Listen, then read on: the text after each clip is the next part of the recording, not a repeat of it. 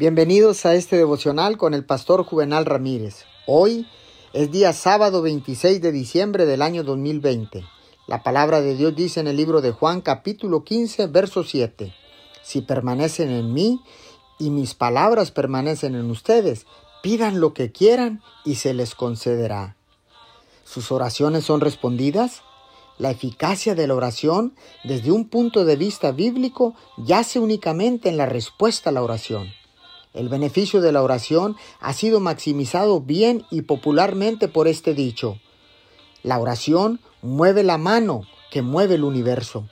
Obtener respuestas incuestionables a la oración no solo es importante para la satisfacción de nuestros deseos, sino que es también la evidencia de nuestra permanencia en Cristo. Así, se vuelve aún más importante. El mero acto de orar no es prueba alguna de nuestra relación con Dios, Puede que sea la rutina del hábito, pero orar y recibir respuestas claras es la prueba segura y contundente, y es el punto de gracia de nuestra conexión vital con Jesucristo de Nazaret. Oremos, amado Padre, en este momento, te pido de favor que nos enseñes a orar correctamente. Nuestras oraciones pueden mover tu brazo que mueve al universo. Alabamos y bendecimos tu nombre en este momento, en el nombre de Jesús. Amén y amén.